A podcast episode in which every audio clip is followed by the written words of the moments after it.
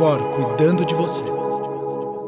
Olá, mais um episódio Cor cuidando de você, dando continuidade à nossa série Higiene do Sono. Hoje eu e a doutora Andréia, a gente vai falar sobre rituais. Tudo bom, Andréia? Bom dia, Sérgio, tudo bom?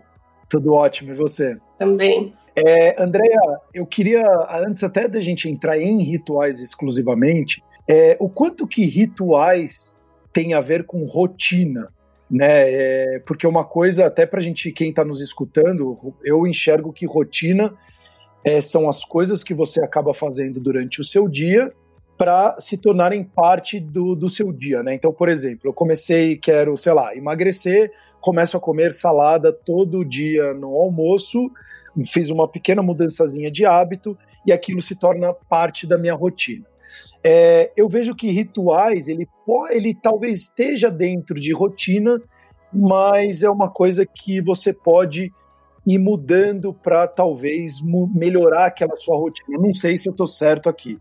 É, o que, qual primeiro a diferença de rotina e rituais, ou se um está dentro do outro, até para quem está nos escutando entender melhor esse, essa questão? Então, Sérgio, rotina é quando, é quando você tem alguns marcadores naquele no teu período, né, de 24 horas ou no teu período da fase clara, que seria a parte do dia, que vão determinar padrões de atividade, comportamento. Então, você tem uma rotina de trabalhar das 8 da manhã até as 5 da tarde, não necessariamente o teu trabalho é exatamente o mesmo ao longo desse período que você está executando a tarefa.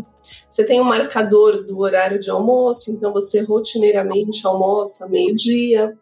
Você rotineiramente, por exemplo, durante o período da manhã, você faz atividades no teu trabalho indoor e à tarde você sai para fazer alguma coisa. Então, a rotina ela, ela não é tão específica, mas ela possui marcadores que sincronizam a rotina, ela acaba sendo sempre a mesma. Toda sexta-feira eu janto é, num restaurante japonês, toda quarta de manhã eu tomo café. Então, é uma rotina.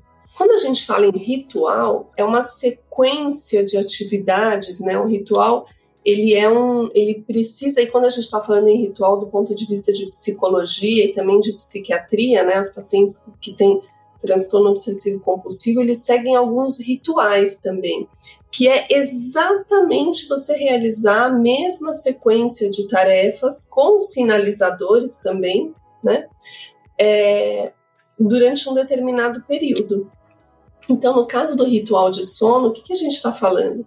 A gente vai realizar uma sequência de atividades que são é, a gente vai ver aqui, né? Acalmar, sinalizar, relaxar e dormir, durante um determinado período de tempo, que são 40 minutos, mais ou menos, meia hora, 40 minutos, sempre antes de dormir.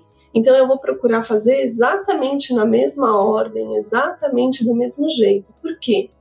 Porque eu quero ter uma resposta condicionada do meu cérebro, que essa resposta vai ser sono. Então, o ritual de sono é dedicar alguns minutos imediatamente antes do horário de dormir, porque não adianta fazer o ritual do sono às 8 da noite, das 8 às 8 e 40 e aí às 9 você senta, assiste um filme, aí 10 horas chega o teu marido em casa, ou tua esposa, você janta, e aí você vai para a cama às 11. Não, o ritual de sono ele precisa ser feito imediatamente antes do horário de dormir. A gente vai ter uma fase de testes e adaptação até encontrar qual é o melhor ritual para você, porque o ritual não é uma receita de bolo que todo mundo faz igual. Né? Então, o ritual ele vai sendo adaptado de acordo com a tua rotina e aquilo que te relaxa, aquilo que te acalma, aquilo que te tranquiliza. Então, existe uma fase de teste para cada um ter o seu ritual do sono. E uma vez que você já escolheu, que você já encontrou aquela tua sequência de atividades que te faz relaxar, que te faz permitir que você se entregue ao sono, você passa a executar ela rotineiramente tanto tempo antes de dormir. Então, de uma forma é, para sempre, digamos assim, né? Sempre você vai fazer o teu ritual do sono. Aí ele vira um ritual. Então ele de fato é, então ele se adequa para cada família, para cada indivíduo, de acordo com que ele consiga construir o melhor ambiente. A gente já falou de ambiente de sono, mas os melhores rituais ou então tarefas que ele precisa fazer para ele conseguir ter um sono mais confortante. É, você falou, você mencionou essa questão de tempo, 30, 40 minutos antes. Isso aí é uma questão científica é, depois de vários estudos, você viu que mais ou menos esse é um tempo importante de prévio para a pessoa conseguir ter um sono mais confortante, ou é algo que também pode ser mais maleável? Então, é 15 minutinhos antes, ou então uma hora antes? Como que também isso se define? Isso depende de cada pessoa. A literatura né, fala em torno de 40 minutos. Então, a maioria dos trabalhos tem, fala em 40 minutos. Algumas pessoas. Qual é o objetivo do ritual do sono? O objetivo do ritual de sono é a gente adormecer. Então, eu, não, eu, eu tenho que passar por uma fase de transição entre eu estar tá em vigília, super alerta, super fazendo atividades, e eu dormir. E essa fase de transição, ela depende de quão alerta você está e da sua capacidade de se entregar ao sono. Então vamos supor que você vem, por exemplo, que você vem da academia, né? Que você vem de um dia pesado, você tem um trabalho estressante, você trabalha no mercado financeiro, aí você saiu de lá, ainda foi para academia, então você está com a cabeça a milhão, você está com o corpo super estimulado. Você chega em casa, toma um banho, se alimenta e você precisa passar por um estágio de transição que é dormir você vai precisar talvez um pouco mais de tempo para isso. Por outro lado, se você tem uma atividade é, um pouco mais tranquila do ponto de vista físico é, e de desgaste mental, você talvez esteja mais próximo, ou então se você tem um ritmo biológico mais achatado, você esteja mais próximo de dormir do que uma pessoa que está lá na outra ponta. Então, talvez você precise menos tempo para dormir. O que a gente percebe ao longo do tempo? Que as pessoas que fazem ritual de sono, elas já criam um mecanismo que o tempo vai encurtando. Por quê? Porque quando você condiciona o teu cérebro a te dar uma resposta diante de um estímulo, então, o meu ritual do sono sempre começa quando eu desligo o computador, meu André, que eu sou vespertina, todos já sabem, né? Então eu desligo o computador tarde, mas eu vou dormir tarde e eu acordo tarde. Então, quando eu desligo o computador, é quando começa o meu ritual de sono. Às vezes, só o fato de eu desligar o computador já me dá sono. Por quê? Porque eu já estou tão acostumada a desligar o computador e fazer todo aquele ritualzinho que eu sempre faço, que na hora que eu desligo o computador, meu cérebro já sabe que aquilo vai acabar na cama dormindo. Então, eu preciso, é, às vezes, fazer algumas coisas antes de desligar o próprio computador, porque já me dá um sono enorme. Então, o que, que acontece? Quando você faz tanto aquilo, você acostuma tanto o teu cérebro a funcionar daquela maneira que ele já te responde com aquilo que você quer. Né? Isso também é a mesma técnica, por exemplo, do controle de estímulos. Né? Quando a gente falou lá em controle de estímulos, é o que? Treinar o cérebro a responder com sono quando você chega no quarto é uma resposta condicionada a um estímulo que você educou. Então, o ritual do sono é a mesma coisa. Só que no ritual do sono, além dessa educação meramente, digamos assim, comportamental, né, pavloviana, você também precisa desconectar a parte cognitiva, você precisa tranquilizar, você precisa acalmar teu cérebro. Então, por isso que a gente tem algumas técnicas é, e a gente segue uma ordem para poder fazer com que você diminua um pouco aí os decibéis do dia para poder entrar no, no, modo noite. Não, e é muito legal você trazer isso, porque eu vejo, e aí a criança, no caso minha filha, né, que tem dois anos e pouquinho, é, fica muito claro, porque como ela não, desde que ela nasceu, ela não distinguia o que era noite e o que era dia, e ela foi aprendendo ao decorrer do tempo o que, que era isso, e também com bastante input, né, bastante estímulo da minha parte da, e da minha mulher, ela foi aprendendo como que seria aquela forma de dormir dentro daquele ambiente daquela casa. E quando a gente faz determinadas pequenas mudanças, mas vai colocando já o, o ritualzinho, né? Então, por exemplo, no caso dela, filha, é hora de dormir, então eu já vou preparando o TT, aí eu preparo o TT dela, ela já sabe que esse é um momento que ela vai tomar o TT já deitada na cama, que então eu leio a historinha para ela, ela já escolhe um livro, então ela só fala: "Estou com sono". eu já faço o TT, dou na mão dela sem falar nada, ela já pega o TT, vai no quarto dela, pega um livrinho, vai pro meu quarto, deita na cama, aí eu vou lendo o livro para ela, a hora que você vê, vai diminuindo a energia dela, já logicamente com a luz é, mais baixa, então falando mais baixo, lendo uma historinha e ela vai adormecendo. Então você vê que já criou, para a cabeça dela já foi criado um determinado ritual. Uma coisa que eu tenho feito, e até eu te agradeço, também foi essa parte de inserir por exemplo, um chá dentro da minha vida, coisa que eu nunca tinha feito. É, você está tomando chimarrão, a gente gravando aqui, você tomando chimarrão, como uma boa argentina, mas é impressionante como também essa questão do chá parece que é uma coisa meio mística, né? Traz uma energia de fora, assim, mas você vai tomando chá e automaticamente você vai se sentindo mais relaxado e, e entendendo que aquele também é um momento de dar uma desligada é, do dia. Aí as telas e etc. Mas o que, que é então rituais? Então, quando a gente fala em ritual, você falou um pouco assim: cada um tem o seu, mas você tem um, também um parâmetro para se seguir, né? Então, como que seriam esses rituais até para quem está nos escutando agora já colocar mais em prática mesmo e ele já poder começar a mudar algumas coisas no dia dele para ter uma uma noite mais confortante. Vamos lá. Então, o primeiro ponto do ritual de sono é acalmar. Acalmar o quê? o ambiente. Ainda mais no momento que a gente está hoje em dia político, econômico, é, fácil acalmar. Está é, tá fácil. Acalmar o ambiente, acalmar o nosso corpo e acalmar a nossa mente. Então, como é que a gente vai acalmar o ambiente? No sentido que eu digo de estímulos que possam prejudicar o sono. Então, a gente vai acalmar o ambiente.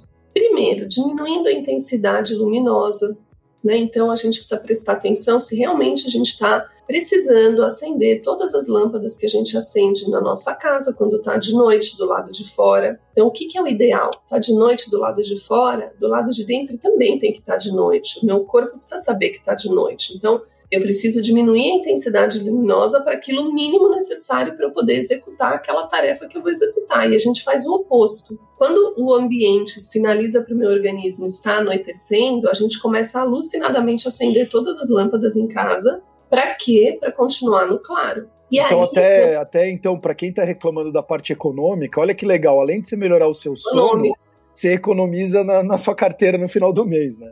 Exato. E aí, é, a gente sabe que o tipo de lâmpada que a gente vem utilizando agora, por conta justamente de economizar luz, que é a lâmpada de LED, que é uma lâmpada mais cara, mas com um consumo menor, ela é uma lâmpada que tem uma, uma porcentagem muito alta de, de luz azul.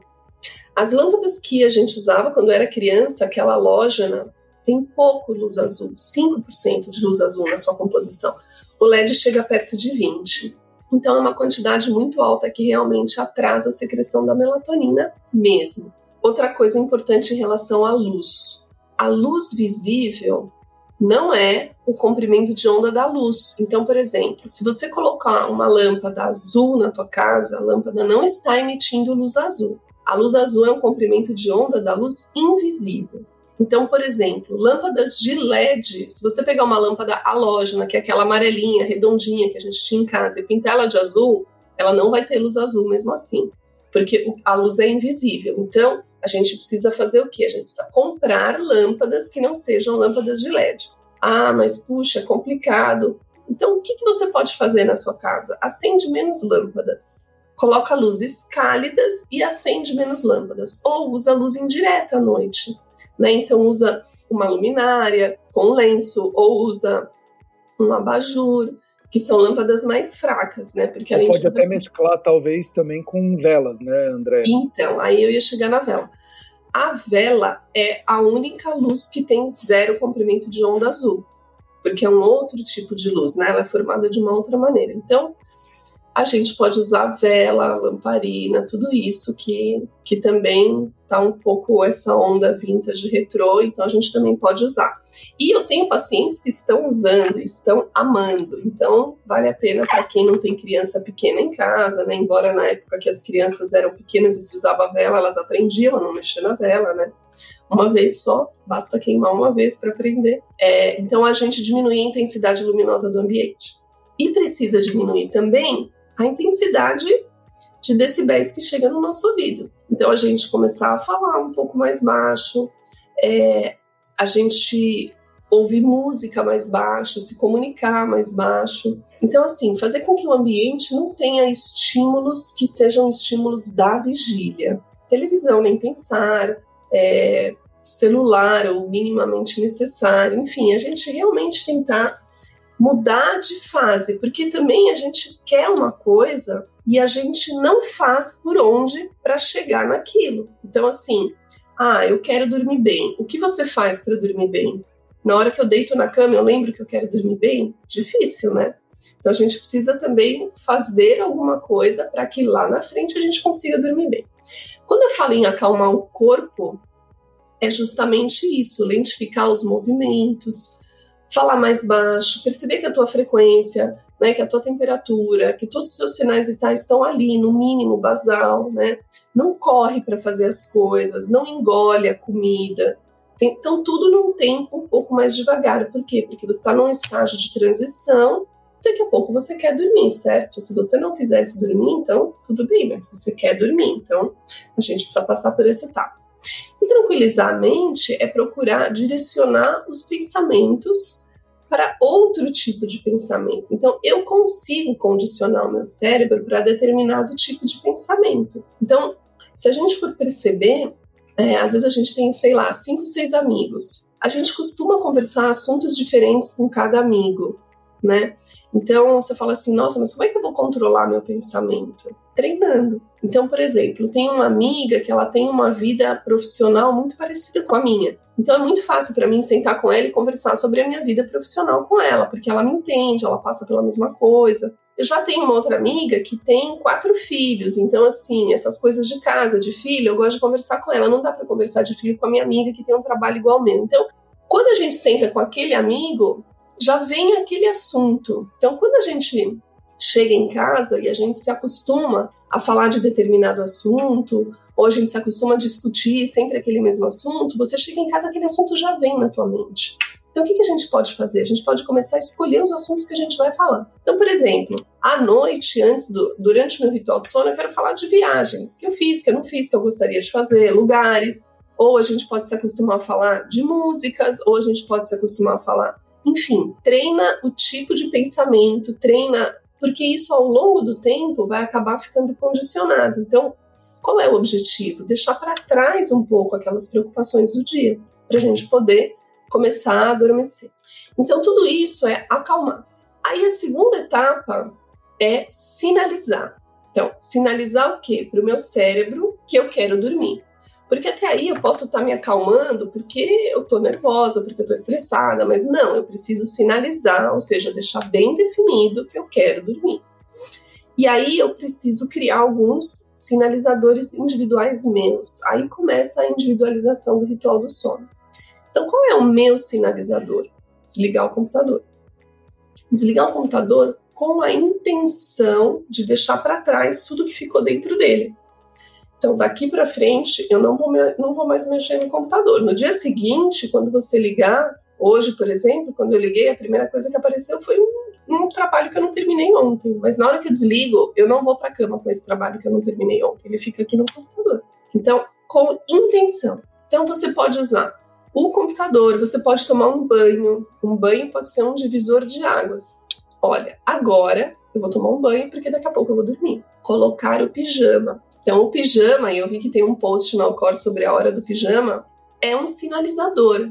Então, para quem fica de pijama o dia inteiro, você que nos, está nos ouvindo e fica de pijama o dia inteiro, não é legal, porque você está usando um sinalizador fortemente associado com sono, que não é para usar na hora que você está acordado, porque você gosta de ficar de pijama em casa o dia inteiro. Então você está mandando para o teu cérebro uma mensagem truncada do tipo, ó, oh, o pijama é para dormir, mas eu também posso usar o pijama para ficar de dia acordado no fim de semana. Então você fica mais sonolento, você fica naquela lenga-lenga. Por quê? Porque você está usando um sinalizador de sono. E assim como banho, pijama, desligar o computador, a gente pode ter milhões de outros sinalizadores. Por exemplo, eu tenho pacientes tem uma paciente que é uma querida, que ela usou, ela inventou um escaldapé. Então, ela pega naquele horário, acabou o meu dia.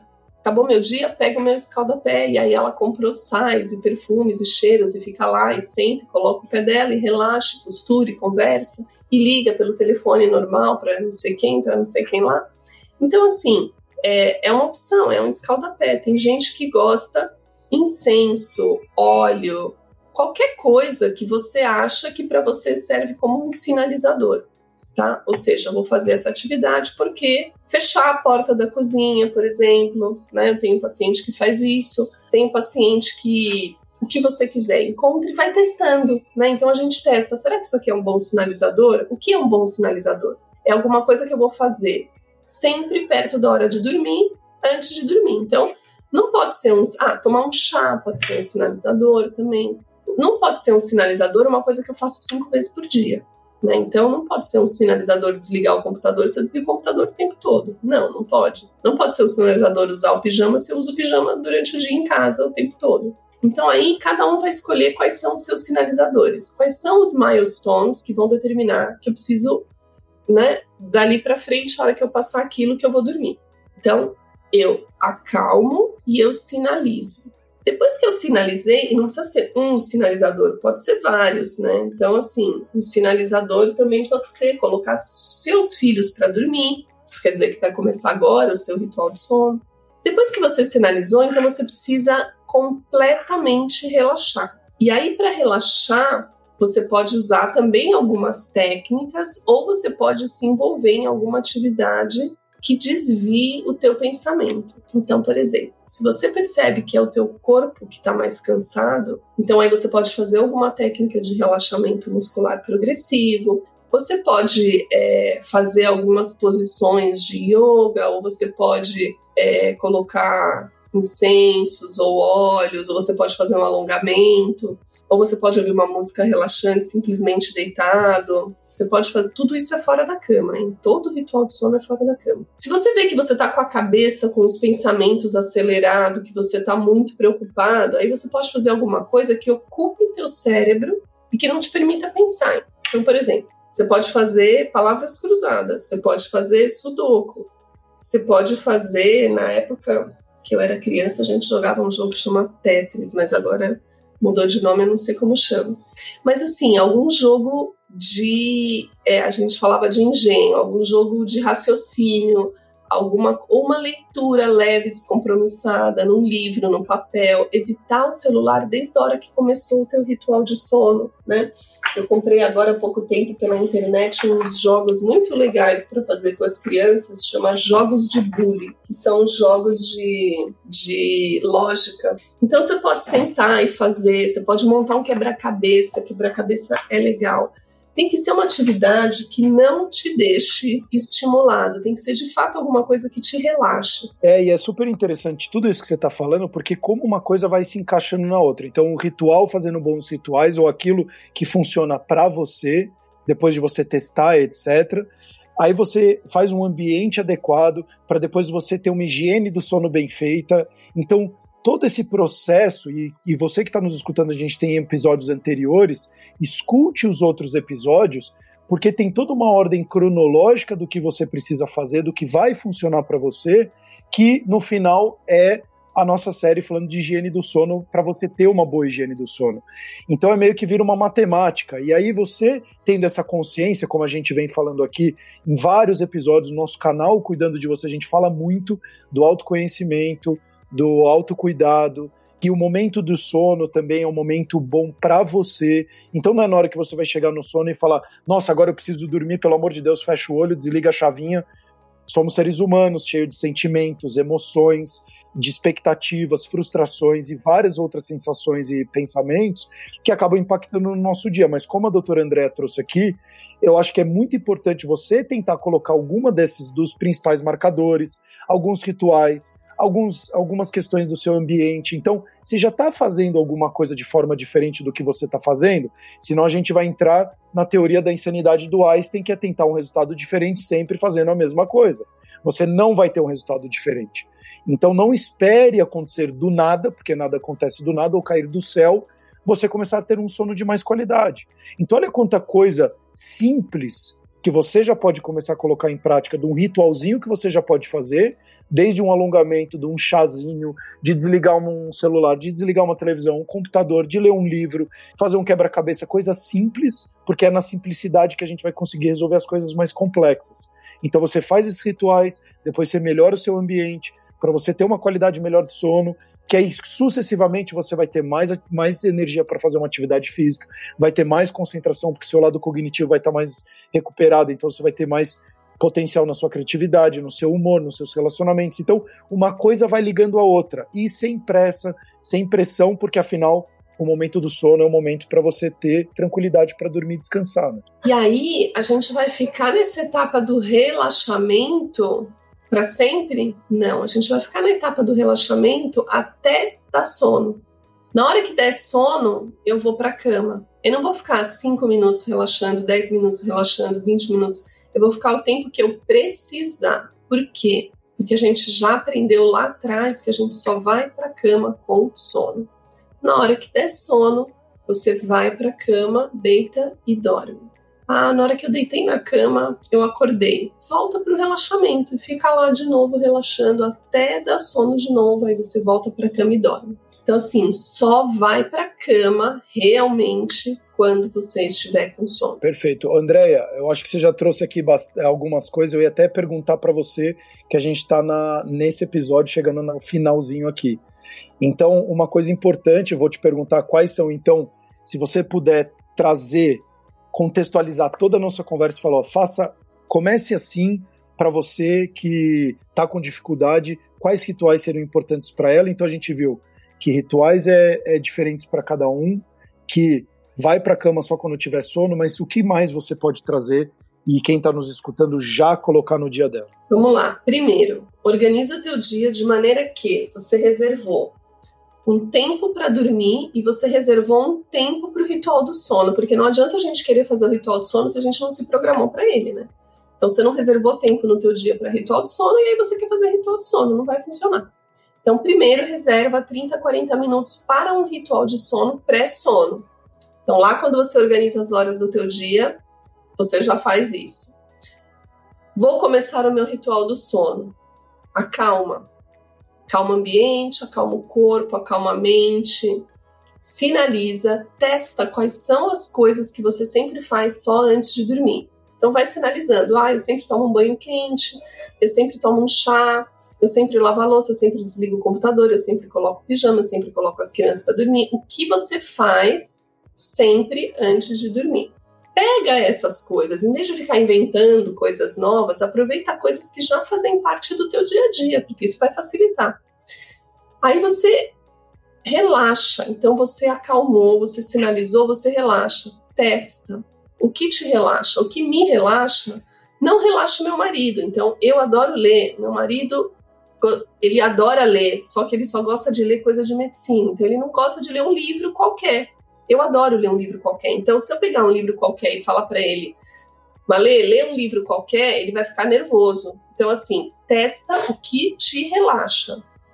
E aí você começa a ver, ah, isso aqui me relaxa mais, esse tipo de livro não me relaxa, palavra cruzada me relaxa, sudoku não me relaxa porque eu fico irritada, eu quero terminar, eu fico acesa, eu fico ativa. Então, é uma fase de testes, sabe? Que a gente precisa se entender, a gente precisa se conhecer, né? O que, que faz bem para você, o que, que não.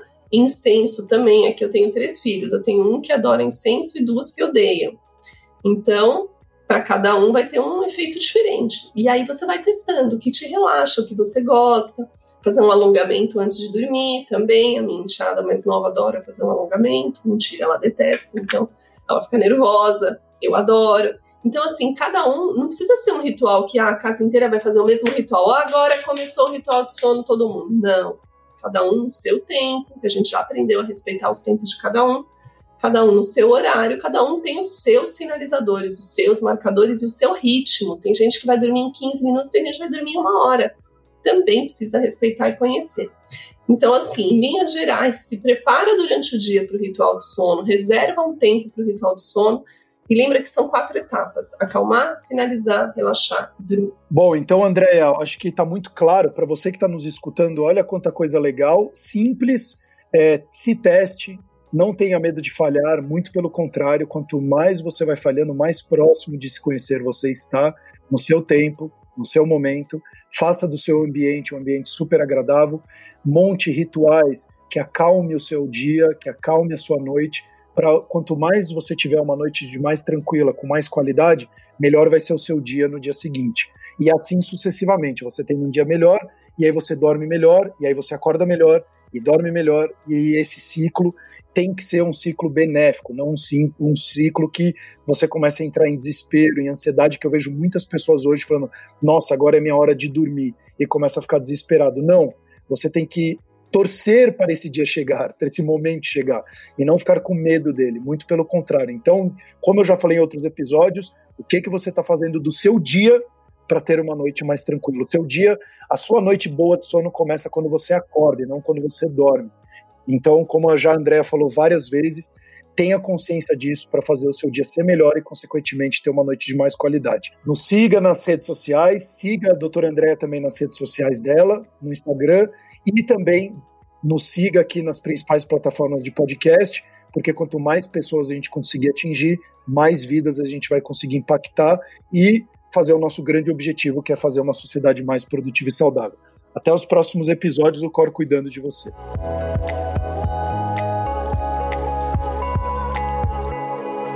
Cor cuidando de você.